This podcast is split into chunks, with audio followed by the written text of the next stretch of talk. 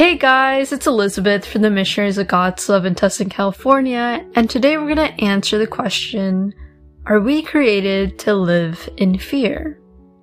But before we dive into the topic, let us prepare ourselves for this teaching and meditation. I invite you to find a quiet place to sit. Strain your back, relax your shoulders, and take a deep breath in.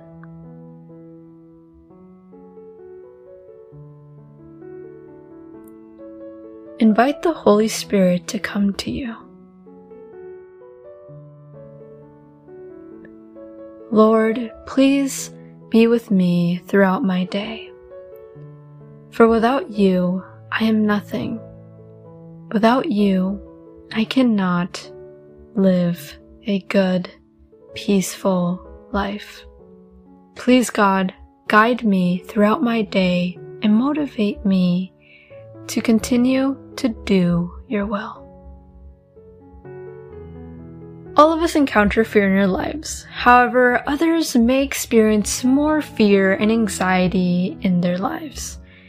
People face problems and fear that they cannot overcome it. Sometimes they just are consumed by the problem. They may feel like the problem follows them wherever they go and that they just can't get out of their head or they simply are so afraid of their situation that they live with so much fear throughout their day. But I tell you one thing we aren't created to live in fear. Yes, fear is necessary and prevents us from doing dangerous things. However, fear stops being so normal when we always have it. At this point, our fear prevents us from living a peaceful life. And this is where the devil frequently uses fear as a tool against God's children. Why? Because if we're so afraid, this is one way the devil controls us and prevents us from serving God or following his will. It is the way that the devil pulls us away from spending time with God or good quality time with God and enjoying His presence. Because how can we connect with God when our mind is filled with so much worries and fear and concerns? Let us read 2 Timothy 1 verse 7. And I'm reading it from the Amplified Bible. And let's see what God says about fear. It reads, for God did not give us a spirit of timidity or cowardice or fear, but He has given us a spirit of power, of love, of sound judgment, and personal discipline. Abilities that result in a calm, well balanced mind and self control. Here, St. Paul is telling us that we should not live in constant fear because God did not create our spirits to be like that. God doesn't want us to always be afraid and hide and allow the devil to control our lives. No. God created us with spirits of power. Now, by power, St. Paul is referring to the power that God gives us through Him. Because by ourselves, we really don't have any power. However, when we are united with God, we are strong with Him. And this power includes the power to heal and help others. God also gave us the spirit of love because He is love. So instead of being so afraid, let us return to what God originally created within us. Let us be filled with His love and spread God's love to others.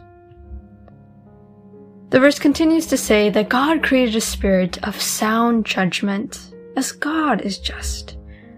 Whenever we are full of fear, we sometimes lose our ability to reason. Now, we should not always use reason with our fears because it can make them worse. However, it would be a good idea if we used our reason to notice our reality to pull us away from those fears and lies that the devil feeds us. we should use our reason for good and to serve God.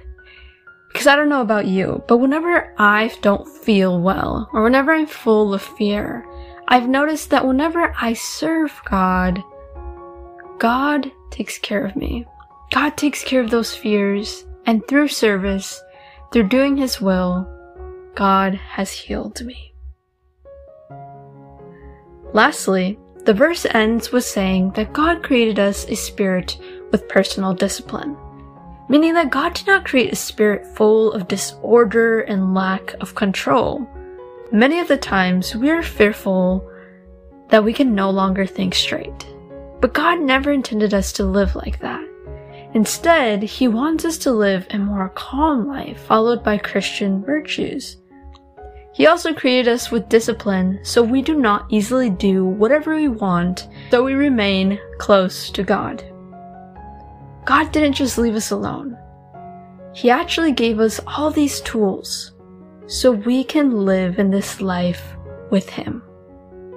So we can serve God and so we can live a great, fruitful life with God.